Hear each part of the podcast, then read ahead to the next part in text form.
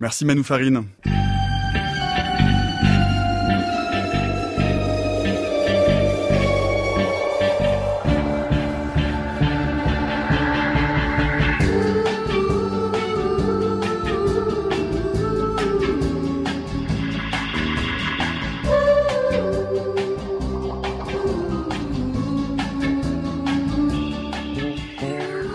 Tempus fugit, le temps passe si vite, mais le temps n'existe pas, nous dirait un tout récent chevalier installé autour de cette table, et pourtant, quoi qu'en disent les physiciens retors ou les ordinateurs quantiques pervers, la flèche du temps avance bel et bien, inlassablement et implacablement vers cette fin d'après-midi et vers la fin de la troisième saison de la méthode scientifique.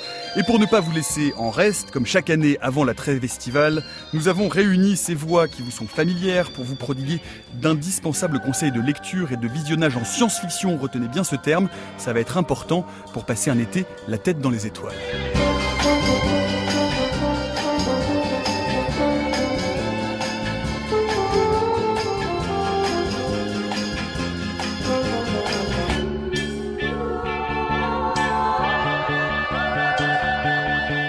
De la SF plein de la valise, c'est le programme vacancier qui est le nôtre pour l'heure qui vient. Bienvenue dans la méthode scientifique.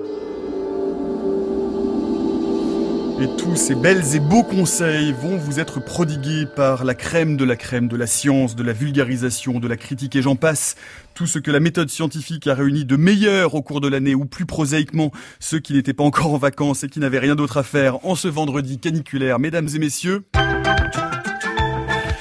le chevalier Roland Lehoucq. Bonjour Roland. Bonjour. Tout récemment décoré chevalier de la Légion d'honneur, félicitations. Astrophysicien au CEA et patron euh, du festival Les Utopiales. Catherine Dufour, bonjour. Bonjour.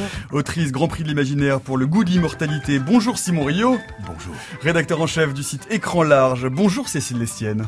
Bonjour à tous. Directrice de la rédaction de Pour la Science. Bonjour Jean-Philippe Usan. Bonjour. Physicien et théoricien au CNRS. Bonjour Jeanne Rousseau. Bonjour. Fondatrice du studio de jeux vidéo Spiders. Bonjour François Angelier. Encore lui Et oui, producteur de l'émission Mauvais Genre sur France Culture. Bonjour Elodie Chabrol. Bonjour à tous. Directrice du festival Pint of Science France. Bonjour Guillaume Béchelier. Bonjour. Docteur S, Art et Sciences de l'Art. Bonjour Olivier Lascar. Bonjour. Chef du pôle numérique de notre partenaire chéri, le magazine Science et Avenir. Bonjour Jean-Sébastien Steyer. Bonjour. Paléontologue CNRS au Muséum national d'histoire naturelle. Bonjour Sylvain Guilbeault. Bonjour. Du magazine La Recherche. Et enfin, bonjour Jérôme Vincent. Bonjour. Directeur des éditions Actu SF. Et oui, c'était un vieux fantasme d'enfance de refaire le générique de l'Académie des Neufs. Nous serons donc l'Académie des 13. Et pour commencer, l'une des sensations de la science-fiction, retenez bien cette expression de l'année. Et maintenant, cher robot, nous voilà arrivés devant ce qui sera la dernière étape de notre visite et que je n'hésiterai pas à appeler le joyau de la collection. C'est moi ou cette chose est d'inspiration phallique. Euh, à quoi ça servait? L'idée directrice était d'éliminer un maximum d'humains en un minimum de temps. Ça commencerait presque à être un peu glauque, votre histoire. À vrai dire, en tout, ils s'en sont servis que quelques fois. À vrai dire, plus de fois n'aurait pas servi à grand chose. Un point pour toi. Et c'est ça qui les a tous tués alors? Non, en fait, c'est leur propre orgueil qui les a menés à leur perte, eux qui croyaient être le summum de la création. Ils ont contaminé l'eau, appauvri la terre et pollué l'air, à tel point qu'ils n'ont pas eu besoin d'en arriver à un hiver nucléaire. Le long automne, inconscient de leur égoïsme, aura suffi. Euh, ça va toi Oui, désolé, je pensais que ce serait moins désagréable que de dire ils se sont auto-niqués car c'était d'incroyables imbéciles. Ah ouais, mais tu peux pas nous sortir un truc pareil sans prévenir. Je garde ton conseil. Je crois que je viens de comprendre. Les humains sont morts des suites d'une catastrophe écologique. Ouais, grosso modo. Et aussi parce qu'à un moment donné, ils ont cru bon de modifier génétiquement leurs chats pour les doter de pouces opposables. Oui, c'est vrai qu'une fois qu'on a pu ouvrir nos propres boîtes de thon, ça a très vite signé l'arrêt de mort de la race humaine. Love, Death and Robots, une anthologie d'animation américaine produite entre autres par David Fight Club Fincher, 18 épisodes de durée et disons-le de qualité variable, euh, qui a fait néanmoins, euh, Guillaume Béchelier, forte impression cette année. Pourquoi est-ce que vous avez choisi cette anthologie? Eh bien, parce que justement, c'est une anthologie, c'est ça que je trouve très intéressant, c'est que c'est une sorte d'état de l'art de ce qui peut se faire en animation, sachant qu'on a des studios qui viennent d'un peu partout sur la planète, avec des techniques assez variables, assez différentes. On a de la 3D, comme on pourrait s'attendre à en voir sur des longs métrages type Pixar, mais on a aussi des choses choses beaucoup plus expérimentales avec de la rotoscopie, des techniques de mélange d'approche, de capture. On a des mélanges de prise de vue réelle avec de la 3D. Enfin, on a vraiment et de la 2D plus conventionnelle. Donc, on a vraiment des choses très très différentes et c'est justement ça qui est intéressant avec comme fil conducteur une interrogation autour du futur, de la place des robots, de l'intelligence artificielle. Donc, beaucoup de thématiques qui, rentrent très bien dans le cadre de cette émission et qui sont explorées généralement avec beaucoup d'humour. Pas toujours. On a des choses beaucoup plus graves, beaucoup plus sérieuses, mais globalement des choses euh, qui, qui se montrent très intéressantes. Mmh, qui a été plutôt euh, bien euh, reçu par la critique. Elodie Chabrol, vous avez non, vous n'avez pas vu qui, qui, qui a pu voir l'anthologie Simon Rio, je crois que vous n'avez pas tout à fait le même avis. Ah oui, non, mais pour moi ça a été ça a été un cauchemar absolu, c'est-à-dire que l'anthologie, au-delà, on va dire, de, de, la curiosité des divers thèmes qu'elle qu'elle aborde, moi me ramène, vous savez, à ce vieux cliché de la science-fiction où on disait à une époque, mais c'est un truc d'ado, un peu bas du front, où on veut, en, gros, c'est des gamins qui veulent regarder des gros robots qui explosent et des petites pépées sans culotte. Et en fait, j'ai vraiment l'impression que l'anthologie a vraiment été pensée par trois espèces de gros bourrins. Vous avez parlé de David Fincher, Nicolas Martin, mais il y a aussi Tim Miller, qui est un spécialiste des effets spéciaux, qui coordonne le tout et qui est le créateur de Deadpool. Et alors, c'est pas le cas dans tous les courts métrages, certes, mais il y en a carrément une bonne dizaine où j'ai vraiment l'impression de voir des gens qui aiment pas tant la science-fiction que ça et qui essayent de coller au, au pire cliché qu'on a à coller au genre. Mais ça a été une grande souffrance cette anthologie. Guillaume, il y a quand même des choses. voilà, c'est, l'idée de cette émission étant de, de, de donner envie aux gens de consommer de la science-fiction. Merci. Guillaume, un mot tout de même pour essayer de défendre cette anthologie. Moi, je trouve que Simon a un peu la dent dure. Il y a effectivement à boire et à manger, mais il y a quand même quelques courts-métrages très réussis. Alors, ce qui pourrait expliquer effectivement ce, cet aspect, cette uniformité au niveau du, du, du niveau du front, euh, c'est le fait que a, on retrouve essentiellement un scénariste sur tous les projets, c'est-à-dire qu'on a des studios très variés, euh, mais par contre au niveau de l'écriture, on a quasiment tout le temps la même personne, donc effectivement les thématiques se recoupent. Alors, je suis assez d'accord hein, sur le côté, euh, euh, le côté un peu premier degré de la plupart des, des, scénarios, même s'il y en a qui sont relativement drôles. Euh, moi, j'y suis vraiment allé euh, pour l'animation, donc forcément, moi, ça m'a beaucoup moins choqué. Les scénarios m'ont pas forcément emporté, c'était D'ailleurs, il y a globalement, bon, encore une fois, je vais pas faire la pub de ce que j'essaie de vendre malgré tout, mais on a souvent des scénarios qui se terminent de manière très très euh, soudaine, abrupte. Euh, euh, voilà, on sent qu'au niveau de l'écriture, la plupart des courts métrages auraient mérité au moins 2-3 minutes de plus systématiquement. mais par contre, en termes d'animation, voilà, moi, je peut-être que je m'arrête trop à l'image, mais bon, après c'est mon, mon péché mignon. Mais c'est vrai que j'ai vraiment apprécié le fait d'avoir ces approches esthétiques très différentes et voilà. Simon, vous, sur les 18, vous en sauvez vraiment strictement aucun Non, non, non. Moi, il y en a deux. Alors, pour être parfaitement ah. honnête et, et, et m'adoucir un peu, moi, il y en a deux qui m'ont beaucoup impressionné et les deux aussi bien techniquement que euh, thématiquement.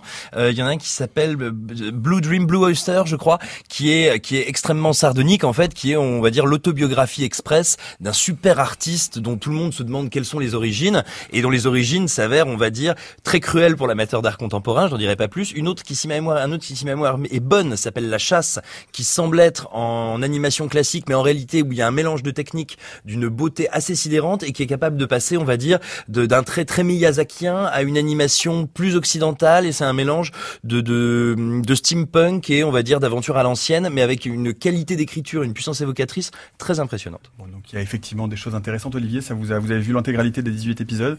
J'ai pas vu l'intégralité. Moi, je me situerais dans une position euh, médiane entre Simon et, et Guillaume parce que c'est vrai que formellement euh, c'est assez stupéfiant dans la variété des modes de traitement.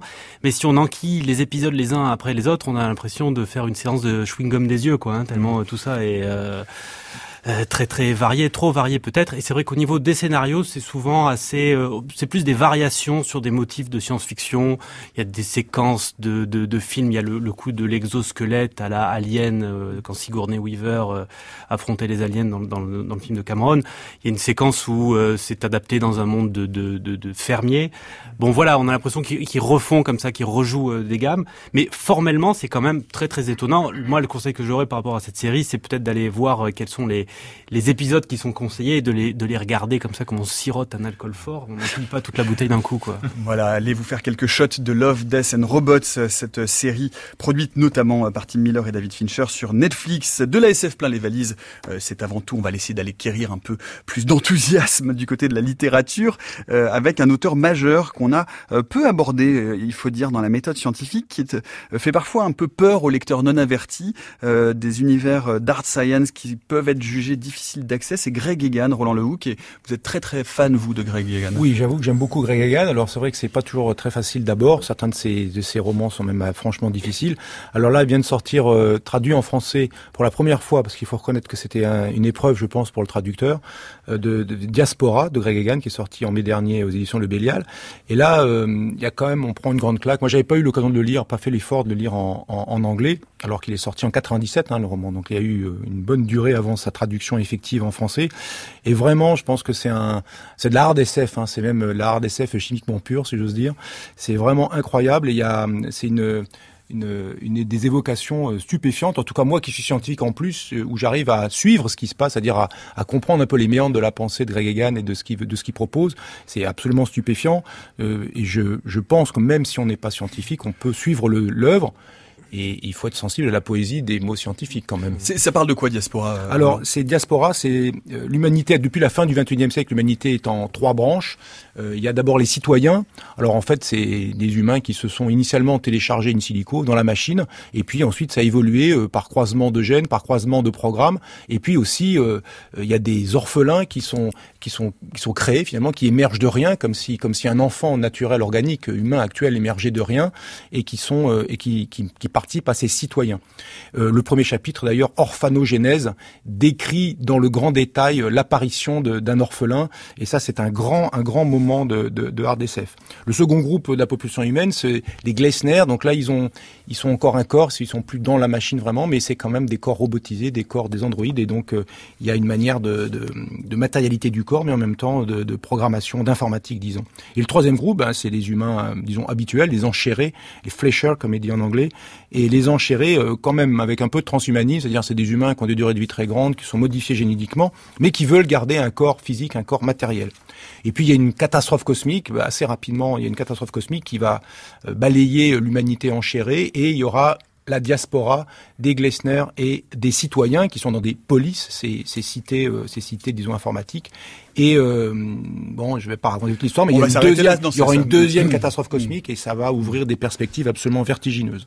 Jean-Sébastien c'est-à-dire qu'est-ce qu'on peut dire euh, aux auditeurs qui veulent tenter Greg Egan, mais qui peuvent être un peu euh, effrayés effectivement par ce côté très RDSF que vient de décrire Roland? Ils peuvent commencer par le recueil de nouvelles axiomatiques qui vient de sortir aussi aux éditions Le Bélial, fraîchement traduit par plusieurs auteurs dont Francis Valéry. Et, euh, ce sont des petites perles justement de dystopie où l'espèce humaine est très présente. Euh, le futur est décrit, plusieurs futurs. On est vraiment effectivement dans la, hard SF, la hard science fiction, mais euh, c'est peut-être un peu plus digeste parce qu'on peut piocher en fait euh, différentes nouvelles. Je suis en train de finir une nouvelle croustillante où il s'agit d'une espèce de femme féline, issue bien sûr de manipulation génétique, qui prend conscience en fait euh, d'elle-même et euh, voilà, j'ai hâte de, de, finir en fait. Catherine Dufour, vous, vous êtes fan de Greg Egan, ça, vous rentrez dans ces univers? Oui, oui, c'est de la hard science, mais Greg Egan reste toujours centré sur l'être humain. Donc c'est plein d'émotions. Donc même si on comprend pas tout dans les détails, c'est vraiment pas pour moi un problème d'apprécier Greg Egan. Jean-Philippe Buzan Je suis tout à fait d'accord avec tout ce qui a été dit. Ce qu'il faut savoir, c'est que vous allez aussi sur le site web de Craig Egan et pour la plupart de ses nouvelles, il vous donne en fait des mises en équation parce qu'il a étudié la physique, il a fait une thèse en, relativité générale, dit-on. Et donc il y a cette fameuse nouvelle où il y a une plongée dans un trou noir qui est assez euh, assez bien décrite pour qui connaît un peu la, gravité quantique. Et par exemple, vous avez le jeu de football quantique en ligne. Vous pouvez jouer au football quantique selon la nouvelle. Euh, euh je sais plus dans quel recueil, si c'est dans Radieux ou dans Axiomatique, je sais plus où elle est exactement cette nouvelle de football quantique et il a fait une petite application. Vous pouvez jouer en jeu ou football quantique dont le but est de localiser la fonction d'onde du ballon au moins à 50% dans les buts de l'adversaire. Et pour ça, vous n'avez qu'une seule façon, c'est de modifier le potentiel en, en, en changeant la place de vos joueurs.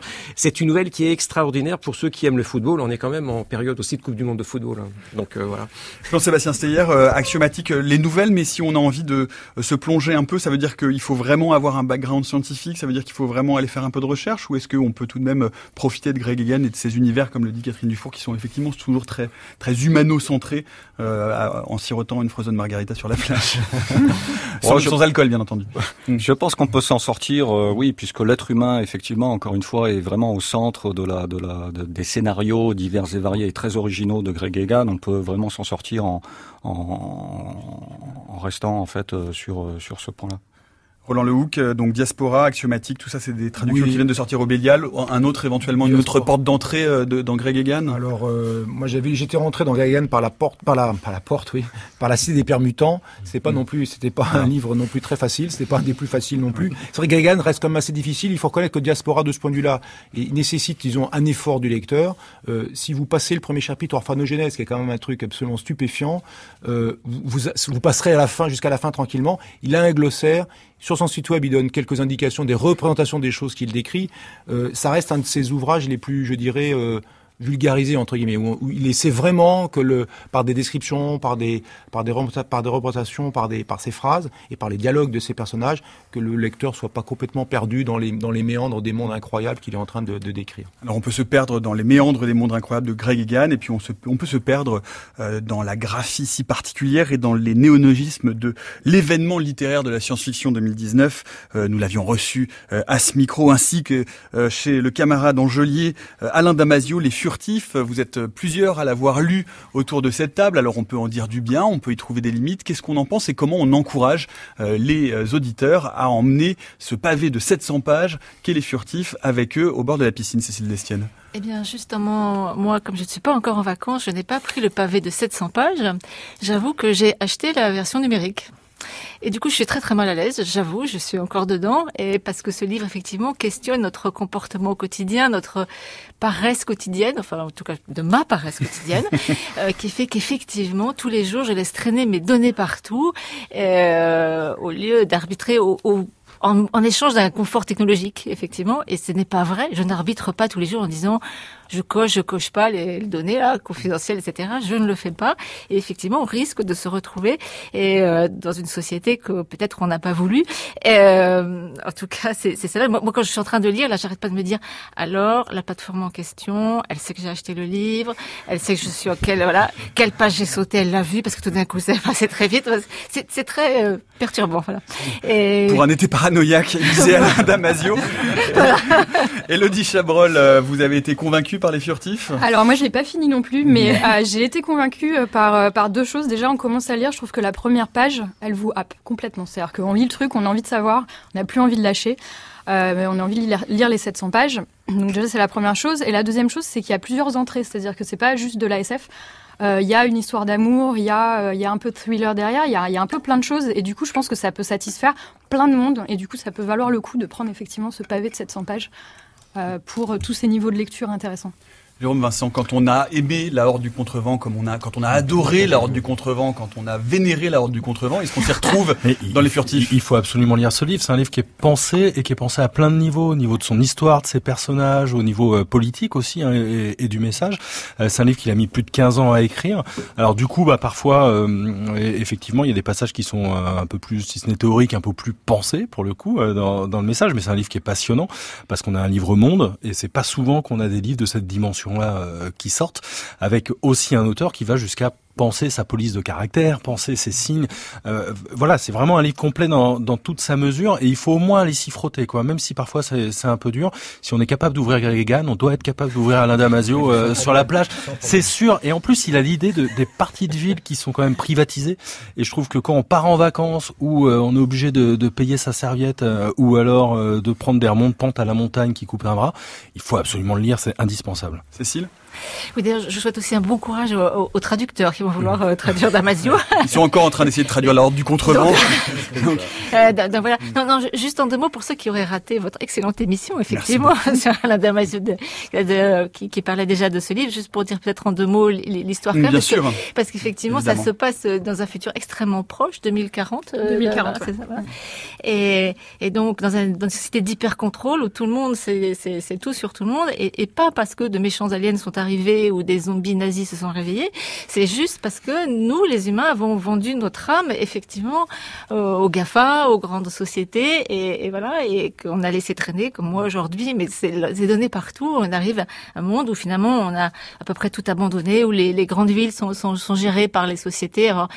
Paris, c'est par LVMH dans mon souvenir, mm. Orange par Orange, Cannes par euh, la Warner. Lyon, c'est Nestlé, c'est Nestlé. Euh, où il y a plus d'impôts certes, mais où il y a plus d'écoles non plus. Enfin, Faut payer un forfait il faut payer pour un avoir forfait. un niveau de vie, euh, pour avoir accès à, les, à des endroits dans la Voilà, ville. le forfait standard, premium, privilège, si ça vous rappelle quelque chose, c'est pas un hasard à mon avis. Et donc euh, voilà, et c'est et voilà, et on se retrouve comme ça. Et effectivement, le héros, euh, Lorca, a, a perdu sa petite fille. euh, enfin, sa petite fille a disparu plus exactement il y a quelques mois, et il la cherche partout. Et effectivement, est-ce que les petits êtres qui s'appellent les furtifs qu'on cherche partout dans Et le qui livre, échappent justement à cette société du contrôle, Voilà. ont retrouvé cette petite fille. Ce qui est bien Oui. aussi, c'est qu'à la fin, il y a plusieurs ouvertures. Je trouve, il y a peut-être plusieurs solutions parce que ça pourrait, ça peut paraître absolument déprimant ce livre. On se dit, oh ça y est, on est fichu, mais quand même, on peut réagir, on peut se rebeller, et il y a plusieurs façons de le faire. Fran- François, peut-être un mot. Euh, Damasio, c'est un, les furtifs, c'est un énorme succès de librairie, euh, bah, édité, édité chez La Volte. Ou Je sais, j'ai pas les, les derniers chiffres en tête, mais en tout cas, ça, ça s'est vendu très très bien. Euh, Est-ce que c'est un Damasio plus grand public? Est-ce que c'est un, Masio- un Damasio qui est à la hauteur de ses 15 ans d'attente? Est-ce qu'on peut y trouver un peu aussi euh, ses limites aujourd'hui avec un peu plus de recul? Euh, C'est-à-dire que je, moi, je conseillerais d'abord aux, aux auditeurs qui seraient tentés par la lecture d'Alain Damasio, d'abord de, de lire La Horde du Contrevent.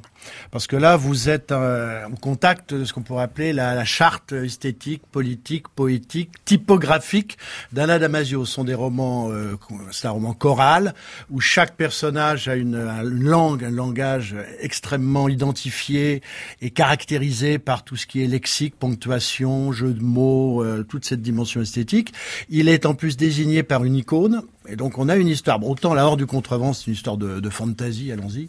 Je sais pas si ça caractérise très bien le, roman, mais enfin en tout cas, on, on- là on est initié à ce qu'est, je dirais, le système Damasio sur le plan littéraire. Et après, on peut d'autant plus facilement arriver dans les furtifs, qui continuent de travailler euh, 15 ans plus tard, en le perfectionnant, le complexifiant, le rendant, euh, je dirais, beaucoup plus virtuose, toutes les, les, les, les, avancées, les données qu'on avait dans la Horde du Contrevent. Et non, c'est c'est effectivement euh, très fort parce que effectivement, il complexifie son propos, mais il arrête juste là où Greg Egan commence. Euh, C'est-à-dire que quelqu'un comme moi, j'ai aucun problème sur le plan scientifique, technique, technologique avec Damasio, alors que Greg Egan, je l'ai ouvert une fois en 97 et je l'ai refermé immédiatement, jurant mais un peu tard. Je salue le génie du, du, du personnage, mais c'est pas trop mon affaire.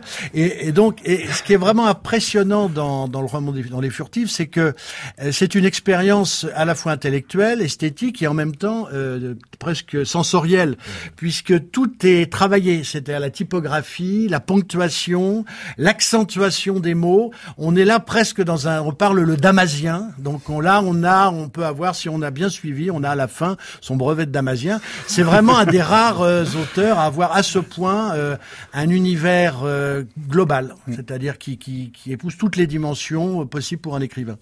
Donc Les Furtifs, c'est aux éditions La Vol, La Horde du Contrevent également, en poche.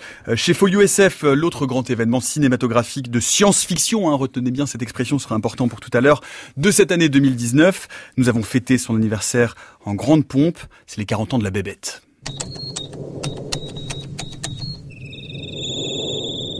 Interface 2037, posez votre question. Demande éclaircissement sur l'incapacité de neutraliser l'étranger. Impossible de donner éclaircissement.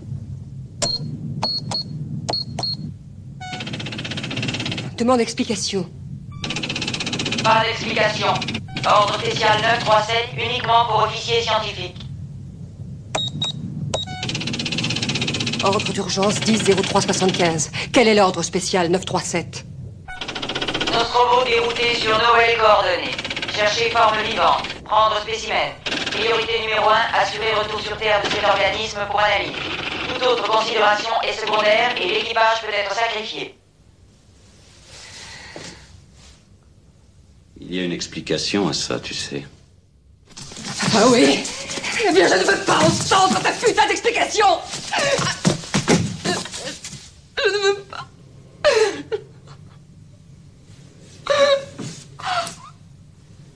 Je ne sais Extrait d'Alien de Ridley Scott, monument, film culte, chef-d'œuvre, bijou. Alors on va pas euh, redonner, perdre trop de temps parce que tout le monde à peu près a vu Alien. Mais pourquoi aujourd'hui euh, il faut revoir 40 ans après Alien? En deux mots qui a envie de se lancer euh, Pourquoi est-ce qu'il est important de replonger dans cet univers?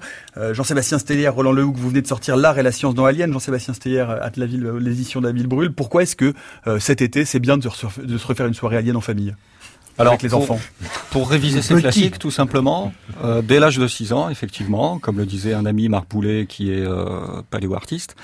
Et euh, Alien, en fait, est intéressant parce que à la base, c'est de la SF, évidemment, mais c'est d'abord une œuvre d'art, en fait, du plasticien euh, H.G. Euh, Giger.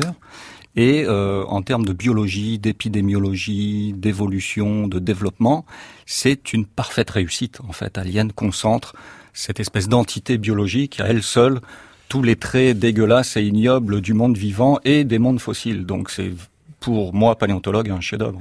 Simon Rio. Oui, comme toute œuvre séminale qui se respecte, il euh, y, a, y, a, dans Alien un sens qu'on peut perpétuellement renouveler, retrouver. Moi, je me souviens, il y a, y a, quelques mois, j'ai eu l'occasion de discuter un peu du film avec des collègues, je l'ai revu, et euh, bah, c'est tout bête ce que je vais dire, mais l'extrait qu'on vient d'entendre, là, il précède une séquence incroyable dans le film, qui est en fait un viol symbolique de celui qui se révélera être un androïde qui va attaquer Ripley, ce qui est peut-être la scène la plus terrifiante du film, et littéralement essayer de la pénétrer avec un magazine qu'il tourne tel un rouleau, et il essaye comme ça de lui pénétrer le visage, la bouche. C'est une scène qui est une violence terrible, et quand on voit le film aujourd'hui, quelques mois après euh, certains mouvements comme MeToo et tout, et tout ce qui s'est passé dans le, corps social euh, en Occident, et eh ben tout simplement le film développe une espèce de métadiscours sur une espèce de masculinité toxique à laquelle se confronte Sigourney Weaver qui est absolument passionnant et que moi je voyais peut-être pas il y a 4-5 ans. Et ainsi, c'est un film dont la richesse et les strates semblent absolument infinies. Ça euh, parce que c'est vrai que alors bah, parce que replay en fait tout simplement moi je l'ai vu pour le coup avec ma fille hein, c'est vraiment euh, elle avait 12 ans à l'époque je crois peut-être 13 euh, et ça a été pour elle euh, comme ça l'avait été pour moi bien plus jeune euh, une révélation de enfin ce personnage féminin qui est à la fois extrêmement fort extrêmement mais qui est passionnant aussi qui qui qui, a des faiblesses qui est multiple qui, qui change qui évolue tout au long du film. Et, et ça c'est c'est génial. C'est rien que pour ça oui il faut il faut revoir Alien parce que je suis le seul à trouver qu'il y a un lien de parenté entre Sigourney Weaver dans Alien et Jeanne qui est en, en, Marcel avec les cheveux courts frisés. Il y a quelque chose quand même de saisissant. Guillaume Béchelier, un mot peut-être pour dire qu'il y a aussi du jeu vidéo, il y a aussi Alien Isolation qui est un très bon jeu qui s'inspire de l'univers du film sur lequel on peut peut-être dire un mot. S'il fait mauvais, il n'y a pas que du soleil, il n'y a pas que la plage. Parfois, il pleut l'été. Parfois, ça peut être terrible, on peut avoir des orages. Et euh, effectivement, pour revenir au côté séminal du film, il a aussi une importance au-delà du champ du, du cinéma. Euh, et dans un, il a permis de, de consolider un certain nombre d'univers. Euh, de, de, voilà. Et dans le jeu vidéo, c'est également une influence majeure qu'on retrouve dans des titres qui s'en inspirent très vaguement, d'autres de manière beaucoup plus proche, en utilisant la licence. Et en, en termes de jeux qui utilisent la licence, sans doute un des plus brillants, ça reste Island Isolation, dont on avait qu'on avait légèrement évoqué ensemble, et qui euh, et qui, qui, qui, reprend, qui permet de se plonger directement dans cet univers. Alors for, forcément, faut pas être trop claustrophobe, mais euh, si voilà, si vous avez un, des soirées d'été à passer tranquillement, c'est une bonne occasion. Tranquillement, oui.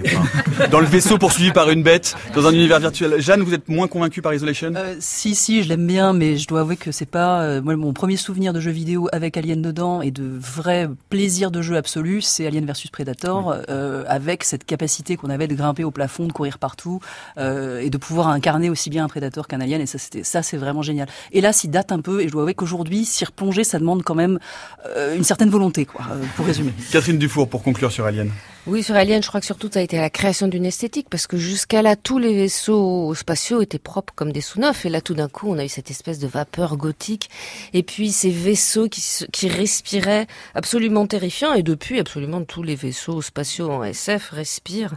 Et moi, j'ai pas, alors j'ai pas joué à Alien Isolation, euh, mais j'ai regardé deux playthroughs un jour où j'avais un rhume monumental. ça marche aussi. Et euh, ça m'a bien valu 12 heures de, de terreur absolue. Il est extrêmement bien fait ce jeu. François Angelier oui, il faut rappeler que le, le vaisseau d'Alien s'appelle le Nostromo, ce qui est un clin d'œil à Conrad. C'est le titre d'un des plus grands chefs-d'œuvre romanesques de, de Conrad. Et donc ça renvoie à tout l'univers euh, de Conrad, c'est-à-dire éventuellement la l'espèce de, de, bateau militaire dans Apocalypse Now qui est aussi conradien euh, est un proche parent du Nostromo. Donc c'est effectivement, je suis tout à fait d'accord avec Catherine. Là, ce qui rend sympathique cette histoire, c'est qu'on n'est pas sur ces espèces de vaisseaux irrespirables où tout le monde est beau, intelligent, où toute la, la technique est quand même maîtrisée à mort. On est sur une espèce de rafio foireux qui s'en va crever aux confins, machin, et qui en plus de ça chope une bestiole dont personne ne veut et qui va mettre le feu à la terre. Enfin, bon. Je trouve ça très sympathique. Si après ça, vous n'avez pas envie de revoir Alien, je ne sais pas quoi faire pour vous.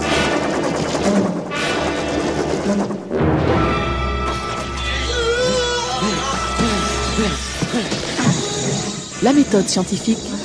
Un robot. Ah, c'est une saloperie de robot. Nicolas Martin.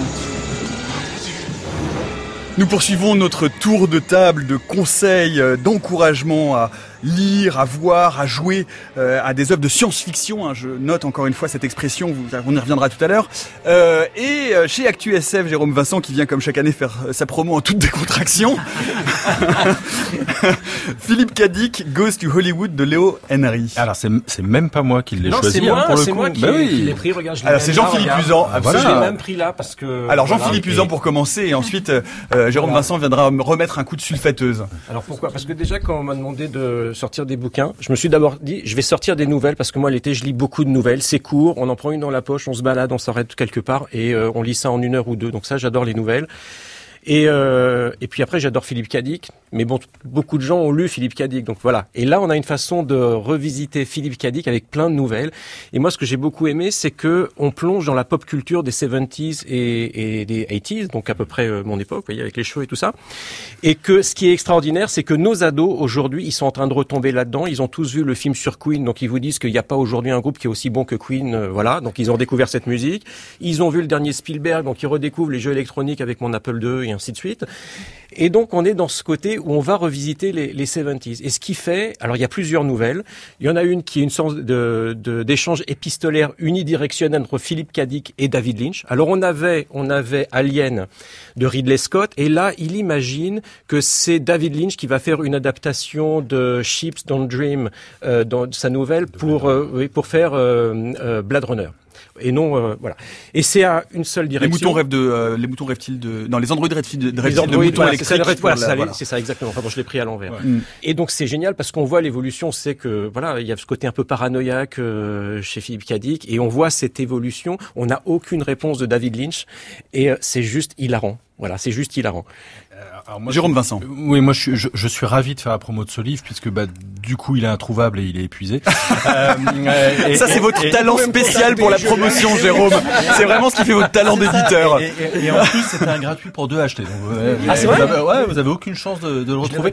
Néanmoins, euh, Ça se trouve toujours sur les sites d'achat en ligne. il y a, aucun souci, Deuxième main. euh, pas de problème. Deuxièmement, Léo Henry est absolument génial parce qu'il fait euh, des uchronies, des uchronies littéraires, des uchronies artistiques. Et dans ce petit recueil de nouvelles là, moi, ce que j'aime beaucoup, c'est euh, une nouvelle autour des Beatles, Ah bah, où, c'est celle-là, j'ai- oui, là. où, en fait Voilà, euh, le bassiste meurt et c'est euh, Lemmy. Euh, qui prend la basse et donc euh, les Beatles deviennent un groupe de heavy metal. Euh, Beatles et- avec un umlaut sur voilà, le A. et, et il Hein, finit L'ennemi de Motorhead, hein, bien et- sûr. et- Voilà. et- de- Voilà, voilà, ça. Et, et ça, c'est absolument génial. Et ça résume toute la folie et le génie de Léo Henry. Il faut lire du, du Léo Henry. Et puis, bah, si sur un site d'occasion vous trouvez ce livre-là, c'est bien. Sinon, vous pouvez acheter d'autres livres d'ActuSF. C'est ça. Bravo. Mais avec Euh, encore un clin d'œil au maître des hauts châteaux, parce que tu as quand même dans cette uchronie une uchronie à l'intérieur, puisque on a une interview de, de John Lennon où, où il doit commenter un livre qui va sortir dans lequel on suppose que Paul McCartney n'est pas mort en 67. Et Voilà, donc c'est et donc là on a en parallèle donc on revisite complètement l'histoire de du de, de la de- du rock. Il, il a fait un autre livre qui s'appelle Le Diablo piano, qui sont également euh, des nouvelles et notamment vous avez euh, des uchronies autour euh, d'Indiana Jones par exemple ou, ou du Capitaine Haddock et, et de Tintin. C'est jouissif et génial. Voilà. François Angelier. Oui, j'ajouterais même que la, la- la puissance de feu de Léo Henry va même jusqu'à faire un chef-d'œuvre de 600 pages sur Hildegard de Bingen, la grande mystique allemande du Moyen Âge. C'est que un monsieur capacité, cet écrivain, à à peu près pratiquer tous les instruments possibles, que ce soit le théorbe, le synthétiseur 70 ou encore je sais pas quoi d'autre. C'est vraiment très fort. Il a même fait une un contre Lovecraftien qui se passe à la Défense, qui s'appelle La Panse, qui est paru en folio SF. Donc il est capable de jouer. Et là, il y a récemment aussi un livre qui est paru chez Rivage sur Appion, tous les claviers et de façon toujours fort brillante. Jean-Philippe, vous nous avez envoyé, il faut le dire, aux auditeurs, une liste pléthorique d'environ 30 titres. Là, où on vous en avait demandé Moi, j'en ai un, un je ou veux deux. même absolument que vous lisiez parce Alors, que les on a choses. passé une non, Non, non, c'est pas les choses, dites-moi. On a passé une année avec euh, voilà l'actualité euh, sociale que vous connaissez. Moi, j'ai retrouvé ça au fond de ma bibliothèque. Je sais qu'on peut le trouver encore d'occasion. 6 mai avait gagné, donc je ne sais pas si vous avez lu ça. Je vous De, engage de à le qui lire. alors? Dites-nous. euh, Alors, c'est du comité d'action de l'Institut d'histoire révolutionnaire d'août 19- 2156. Le cahier que nous publions provient des fouilles effectuées en juin 2155 sous la montagne Sainte-Geneviève. Rédigé par un journaliste français, il est l'unique témoignage que nous possédons sur les régimes de notre société collectiviste, l'effondrement du régime gaulliste en juin 1968 et la victoire des forces révolutionnaires. Lisez ça, étant donné l'actualité de cette année, vous allez beaucoup rigoler. Ça n'a pas été réédité puisque vous, vous arborez là l'édition originale ça. Pauvert qui a bien vécu du siècle dernier. Je crois que ça n'a pas été réédité. Il On, le on le rééditer. trouve d'occasion. Jérôme, Jérôme. Je tiens à préciser qu'il y avait aussi Carton éditorial Voilà. monstrueux. Il y avait aussi dans, dans la liste de Jean-Philippe Usan des, in- des incunables qu'on ne trouve qu'à à la Bibliothèque nationale, qui sont évidemment vrai, plus compliqués. Non, presque. Euh, on va continuer un peu dans ces lectures d'été. Alors, si je, je me retourne vers Sylvain Guilbeault, euh, puisque vous, vous vouliez nous parler d'une autrice qui est chère à votre cœur. Vous, ce qui vous conduit à cet exercice d'équilibriste dont vous seul êtes capable dans cette émission. Euh, vous vouliez recommander Entends la lui d'une certaine Catherine Dufour. Je vais vous laisser faire votre déclaration. Allez-y Sylvain. Tout à fait à propos. Je, effectivement, je, je recommande Entends la nuit de Catherine Dufour. Je précise que j'étais pas au courant qu'elle serait sur ce plateau, mais euh, donc j'ai aucun prétexte. Mais La méthode scientifique est aussi un endroit où on fait des rencontres, Sylvain. Tout à fait. J'ai- aucun scrupule à défendre ce, ce livre. Alors, euh, Nicolas, vous allez peut-être me dire que ce n'est pas de la science-fiction pure. Je sais que vous voulez qu'on qu'on garde ce mot. Euh, ce, ce n'est pas, on n'est pas dans, dans Greg Egan que j'aime beaucoup par ailleurs, ni dans Alain Damasio que j'aime aussi. Là, on est, c'est un roman, un roman fantastique, je disais, de la fantaisie urbaine, si on voulait, si on voudrait euh, mettre euh, vraiment un- un- une catégorie sur ce livre. Mais en, en deux mots, donc, euh, Entend la nuit, c'est l'histoire de, de Myriam. C'est une, une jeune femme euh, qui mène euh, qui mène un peu une vie de, de bohème à Amsterdam, mais qui doit l'interrompre et retourner à Paris pour une raison qu'elle ne doit absolument pas dévoiler. Voilà, donc elle, elle est là à Paris, elle habite chez sa mère, elle est pauvre, euh, sa mère aussi est pauvre et du coup elle, elle a sa mère à charge en plus, donc elle est obligée de trouver un, un- un travail, un, un boulot de merde on va dire, hein, puisque le genre de, de bullshit job dont on parle beaucoup actuellement euh, dans une entreprise du secteur de l'immobilier, euh, avec un salaire à, à- à seulement trois chiffres, euh, avec des horaires, euh, des, des horaires insupportables, Des horaires d'horreur, hein, des horaires d'horreur, Mhm. exactement, des des hum, voilà des, des logiciels espions qui espionnent les, les salariés, qui les fliquent, euh, voilà des, des, des toilettes inutilisables pour qu'on puisse passer le, y passer le moins de temps possible. Enfin bref, le, le bonheur au travail. Euh, et mais finalement, dans cet environnement, elle euh, débute une histoire d'amour avec euh, son supérieur hiérarchique, euh, un certain Duncan Vane, euh, très british et aussi très puissant et très riche. Euh, donc ju- jusque-là, ça, ça, ça sonne comme un, un roman, une, une romance, comme on en lit beaucoup. Sauf que son supérieur hiérar- hiérarchique est un être surnaturel. Voilà. Donc là, on rentre dans le fantastique. On rentre euh, effectivement. euh, c'est euh, Catherine Dufour décrit, en tout cas la quatrième de couverture décrit ce livre comme un anti-Twilight. Alors moi, je dois avouer que justement, je j'ai pas, je suis pas du tout dans l'univers Twilight. Je n'en connais que des échos, beaucoup, et c'est ju- justement une des choses qui me donnait envie de, lire ce livre, puisque donc Twilight, c'est bien sûr cette histoire d'amour entre une jeune femme et puis un, un vampire. Alors ici, c'est pas- bluette, disons. c'est c'est pas un vampire et du coup ici on a cet aspect-là mais c'est pas une romance à l'eau de rose comme Twilight ou alors c'est de l'eau de rose qui a tourné au, au vinaigre euh, selon une Du réaction vinaigre de rose. c'est Mmh. une réaction chimique qui m'échappe hein, mais mais euh, et du coup, on, on sent du coup la, la matière sociale qu'il y a derrière. En fait, le, le fait qu'un un homme riche et puissant euh, euh, aime une jeune femme euh, pauvre, euh, c'est pas anodin socialement. euh, ça pose plein de questions euh, qui sont abordées en filigrane dans, dans ce livre, euh, qui, est- qui est par ailleurs euh, vraiment très réjouissant à lire. Franchement, euh, le, le style est, moi je trouve le style en- enlevé, c'est- drôle tout en étant acéré. hein. Euh, ça fait mal par moments, mais mais on rigole, c'est ça reste bienveillant. Et la fin est complète, la fin est inattendue. Alors je sais pas si c'est moi qui On, on- on- on ne va pas aller plus loin. Non, non, pas du tout. C'est- Mais, mais la fin est inattendue. Non, je conseille ce, ce livre aux, même aux gens qui n'aiment pas la SF, parce que justement c'est pas vraiment de la SF, euh, aux gens aussi qui, qui veulent euh, des romans de, de plage, parce que par contraste, euh, c'est vraiment un, un roman où on est un peu enfermé entre quatre murs. C'est un roman Dans- nocturne claustrophobe qui est parfait à lire dans une grande étendue Voilà. devant la mer. Voilà. Absolument. Catherine, un mot? Euh, oui, c'est en fait, euh, moi je fais des chroniques littéraires pour euh, le monde diplomatique et euh, ma rédac chef, Evelyne Piaillet, m'a dit un jour, écoute, il y a vraiment un phénomène de librairie, quoi. Il y a Twilight, la Fifty Shades, tu veux pas t'en occuper? Je dis, bah banco. Donc j'ai lu Twilight, j'ai relu Twilight, j'ai lu Fifty Shades et j'ai relu Fifty Shades. Oui, c'est moi. Donc, euh, alors moi je dis rien. Hein. Twilight, c'est un roman d'ado, pourquoi pas. Fifty Shades, c'est un roman à lire de la main gauche et pourquoi pas. Le seul problème, c'est que ce sont des jeunes femmes très pauvres qui euh, rencontrent des jeunes gens très riches, des jeunes hommes très riches, et ça se passe bien. Alors je me suis dit, est-ce que c'est possible? Est-ce que vraiment une bergère peut épouser un prince? Alors spoiler, la réponse est non. Parce que si vous arrivez dans votre belle famille très riche en étant une bergère, eh bien vous allez vous faire égorger avec les dents par votre belle-mère, votre beau-père et toute la famille qui va vous rejeter. Donc c'est ça que j'ai voulu mettre en scène parce que je me suis dit, ce qui manque à Twilight et à Fifty Shades, finalement, c'est la lutte des classes. Et il fallait réparer cet oubli. Voilà, dans la continuité des recommandations de lecture de Jean-Philippe Usan, si vous voulez avoir un été plus politique, vous pouvez euh, lire En temps la nuit de Catherine Dufour, c'est chez La Talente. Olivier, vous avez eu un coup de cœur euh, comme moi pour le dernier, euh, enfin le dernier roman traduit en français de l'auteur de la trilogie Silo que nous recevions hier depuis son voile ancré dans les îles Fidji. Il y en a qui sont effectivement déjà en vacances. On a beaucoup parlé de Silo hier avec Hugo Oui, et vous vouliez nous parler d'Outre-Sable.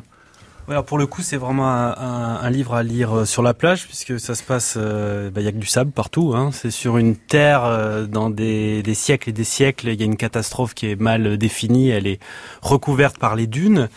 Et évidemment, dans, un récit euh, post-apocalyptique un peu classique, euh, on a euh, toute une catégorie de, de survivants qui essaient de se frayer un chemin au milieu des dunes pour, eh ben, chaque jour, le but du jeu, c'est de finir la journée et d'en commencer une note le lendemain. Et parmi tous ces survivants, il y a une petite catégorie, une élite qui s'appelle les plongeurs et qui ont maîtrisé un art très particulier qui est celui de la plongée sous le sable grâce à des capacités psychologiques presque médiumniques euh, qu'ils possèdent, une concentration très très particulière, mais aussi parce que ils, ils, vont porter une combinaison qui va avoir la capacité, avec leur concentration, de fluidifier le sable et de le transformer en une matière euh, quasiment aquatique.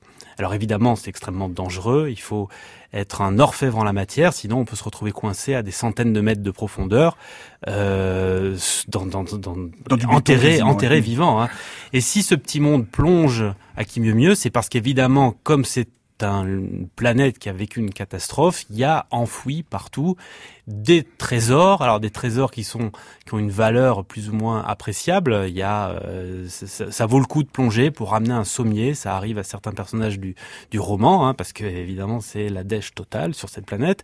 Mais surtout, il vise une, cité mythique qui s'appelle Danvar et qui dont on ne sait pas exactement où elle se où elle se trouve mais au début du roman eh bien on a euh, des indices euh, comme quoi un des personnages principaux qui s'appelle Palmer est sur le point de mettre euh, ses palmes sur sur la fameuse cité d'Anvar.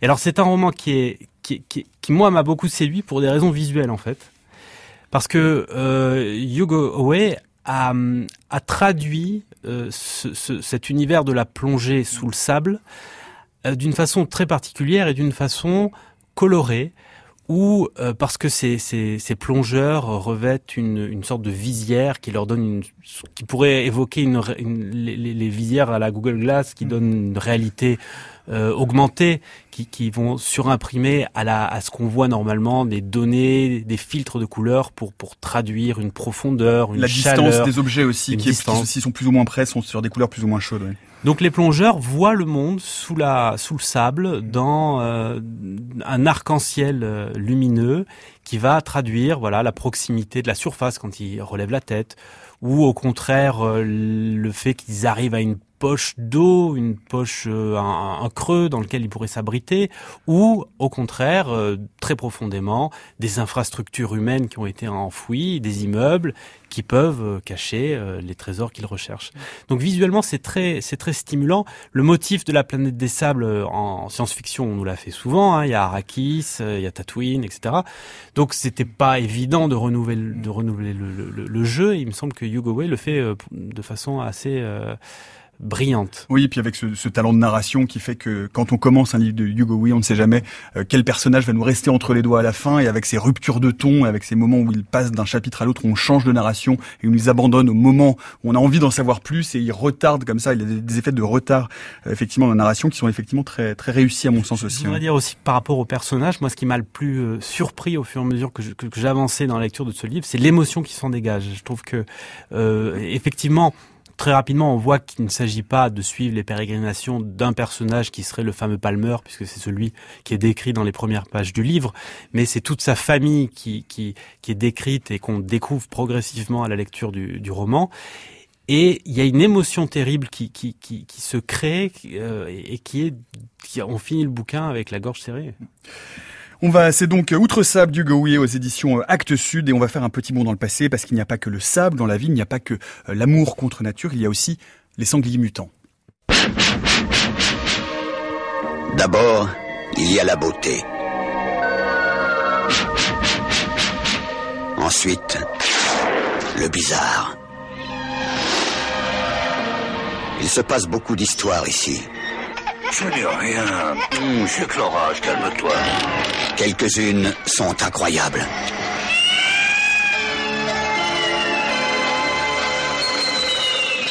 Elle est venue faire un reportage. Nous sommes à 1500 km à l'ouest de Sydney, dans une ville qui s'appelle Gamula.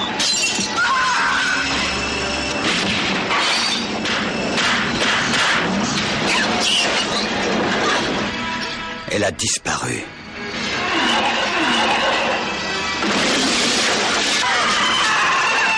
Toujours. Mais comment ça, elle a disparu C'était un accident. Une femme est morte. Je croyais que vous pourriez savoir ce qui lui est arrivé. Il est revenu. Et de qui tu parles? D'un vieil ami. Razorback. Pas d'erreur, c'est la méthode scientifique, c'est pas du tout mauvais genre. Ah François oui. Angelier, pourquoi être allé ressortir cette Bah, merveille écoutez, de série Z si j'étais un garçon sérieux, ce que j'ai cessé d'être depuis 50 ans, euh, je, je serais arrivé avec les deux très beaux tomes des nouvelles complètes de Jack Vance au Bélial, euh, idé- idéal pour la plage, le truc à lire en science-fiction, euh, classique, magnifique. Mais comme je suis pas sérieux, j'ai reçu un matin, un petit matin, ce, et cette extraordinaire chose, qui est donc l'édition collector Digipack en Blu-ray de Razorback de Russell Mulcahy 1983, euh, chez euh, Carlotta. Et il me suis dit, non, là, immédiatement, un peu de bestialité dans cette émission qui est vouée quand même à la raison cartésienne et au triomphe de la technologie pondérée et humaniste. Un peu de bestialité. Alors, de quoi s'agit-il? Donc, Russell Mulcahy, qui n'est pas encore le triomphateur mondial de Highlander, est un réalisateur de clips à qui on propose un jour euh, d'adapter un roman. Et de quoi s'agit-il? Euh, Effectivement, c'est un, très simplement, on est à Gamula, dans les, au fin fond du contre, de l'outre-fond de l'Australie. Donc, il peut déjà pas se passer grand chose, ni grand chose de bon à, Gamula, qui vit essentiellement pour une, une, une usine de nourriture pour animaux qui s'appelle euh, Pet Pack, qui est tenue par deux dégénérés redneck absolument grandioses et, totalement baroques. Et voilà. Et l'autre élément important à Gamula, c'est Razorback. C'est-à-dire que, euh, bien des années auparavant, un homme, tout ce qu'il y a d'intégrer socialement, voit un jour sa maison pulvérisée par une sorte de, on ne sait pas très bien ce que c'est. C'est un, est-ce que c'est une machine? Est-ce que c'est un météore? Est-ce que c'est un animal? On ne sait pas C'est pas très super bien. mal en tout cas. Voilà, pulvérisé et son petit-fils disparaît. L'homme tombe fou puisque effectivement, il décide de donner la chasse à euh, ce qui est une créature visiblement mutante, une sorte de sanglier mutant qui a les caractéristiques d'avoir une fourche, euh, des, des, ce qu'on appelle les lames, des espèces de, de fourches à l'avant extrêmement puissantes. Le, le sanglier se fond dans la dans le désert. euh, la légende de la folie reste à ce brave homme et puis la, vie continue à Gamula. Jusqu'au jour où une journaliste américaine, militante écologiste, vient euh, faire un peu comme euh, un documentaire extrêmement engagé contre le massacre des kangourous, puisque la richesse de Gamula, c'est le massacre du kangourou qui sert, qui finit en pâté pour chien et en pâté pour chat euh, dans le monde entier. Et donc elle y va et elle est de nouveau elle également victime du, du. Donc s'engage ensuite une lutte extrêmement féroce et hallucinée entre son mari qui survient sur les lieux, l'ancien euh, chasseur qui veut absolument arriver à avoir la peau de cet animal. Et donc là, euh, il y a une lutte entre la communauté qui ne veut pas être troublée, qui s'est accommodée de l'existence du monde, et puis ces deux, ces deux personnages qui viennent de, l'extérieur. Alors l'intérêt, c'est qu'on est à un croisement bizarre entre, euh, d'une part, on peut dire Moby Dick, puisqu'il y a cette espèce de dimension mythique d'un animal qui est tout le temps présent, tout le temps absent, qu'on entrevoit en permanence. Alors là aussi, on peut penser à Alien, parce que Alien, à un moment, est cité dans le film. En tout cas, c'est ce que dit Russell Mulcahy, c'est-à-dire que le personnage est acculé contre une espèce d'angle dans une pièce, et la fourche qui est constituée par les deux lames et les deux dents du, du Razorback é- évoque irrésistiblement, d'ailleurs, là, le contact avec l'alien dans le, le- le premier épisode. Et puis, on peut penser aussi à, comment dirais-je, à, à Waking Fright, c'est-à-dire que on est au cœur d'un, d'une richesse comme ça cinématographique qu'on appelle la Oz exploitation. C'est le film d'exploitation australien qui va des années 70 puis des années 85. Il y a Picnic Hanging Rock, Waking Fright, Road Games. C'est un cinéma complètement parti, barré, immaîtrisable, délirant, euh, qui, qui laisse le cinéma, en matière de délire et de folie, ça laisse le cinéma américain loin derrière. Jean-Sébastien Steyer, en un mot. Euh, c'est délirant, certes, mais c'est la réalité paléontologique, car il y a plusieurs millions d'années, il y avait, cher monsieur, des Razorbacks sur la planète. Razorback, euh, vous pouvez euh, le voir un soir sous l'orage de préférence et en Australie si vous allez à l'autre bout du monde. Euh, C'est en emportant avec vous le DVD et l'édition collector publié chez Carlotta.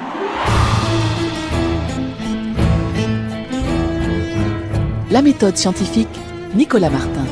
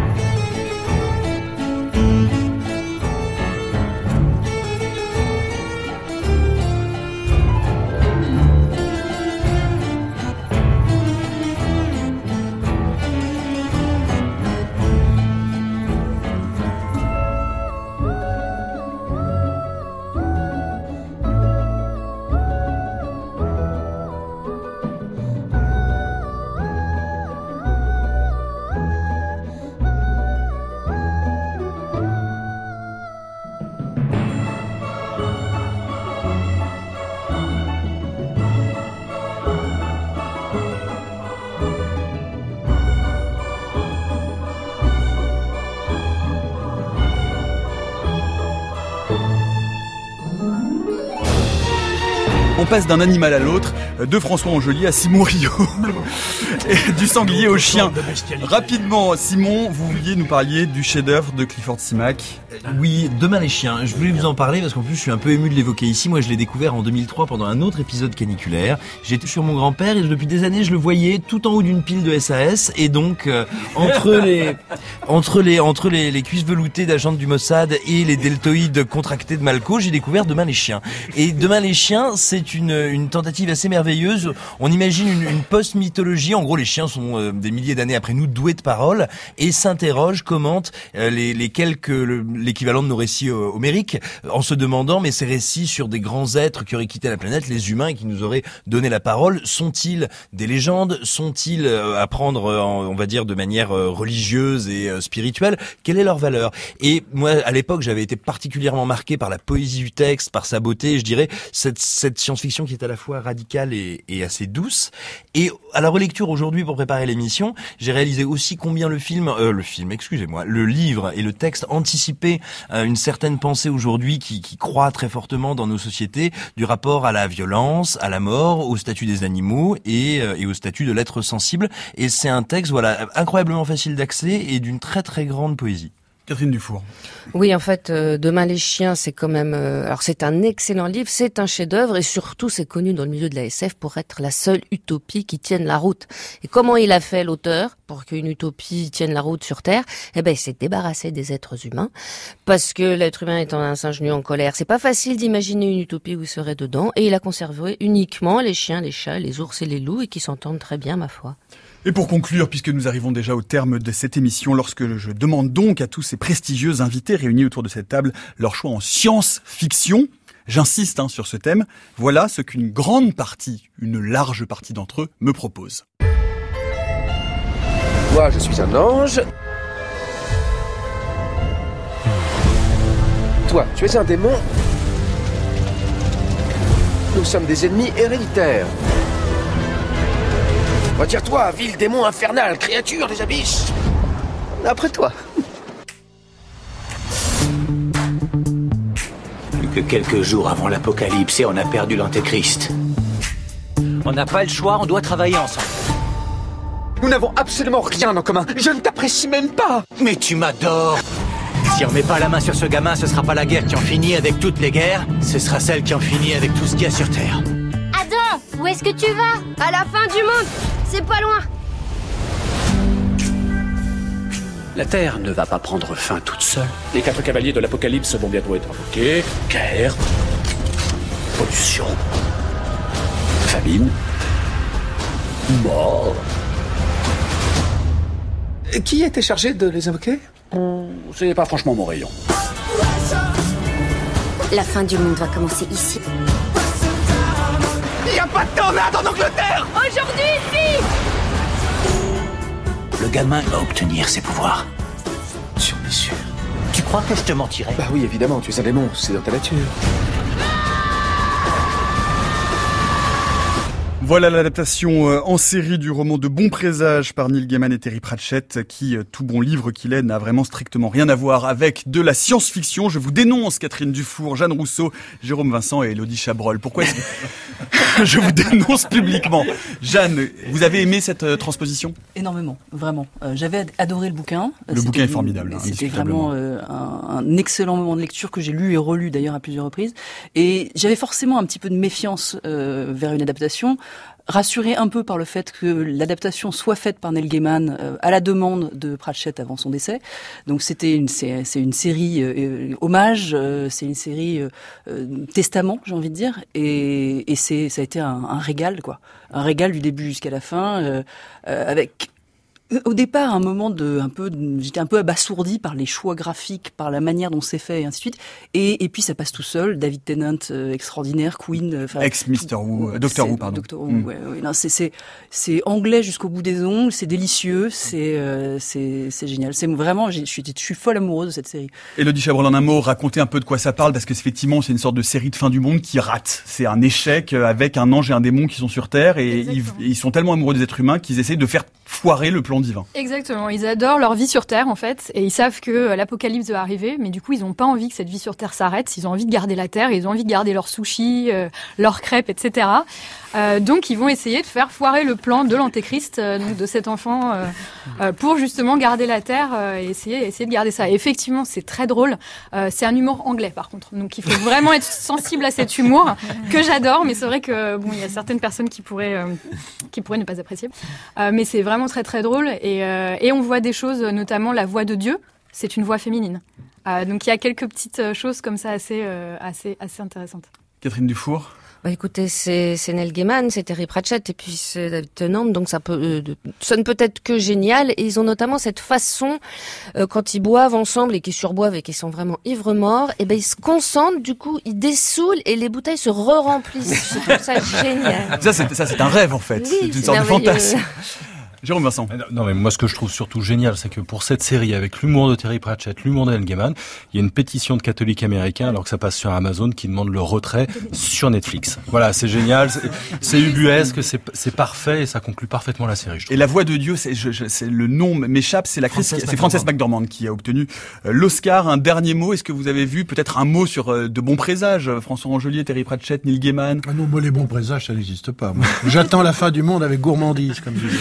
Merci beaucoup, merci beaucoup à tous, à tous les 13 d'être venus nous donner des conseils de lecture pour ces vacances. Merci euh, Catherine Dufour, Roland Lehoucq, Simon Rio, Cécile Lestienne, Jean-Philippe Usan, Jeanne Rousseau, François Angelier, Elodie Chabrol, Guillaume Béchelier, Olivier Lascar. Un mot Olivier Lascar, un petit lancement en deux mots. Oui, alors une lecture aussi pour cet été, c'est que ce Science et Avenir lance un nouveau magazine qui est sa version pour les jeunes. Ça s'appelle Hashtag Science et ça sort le 4 juillet partout en kiosque.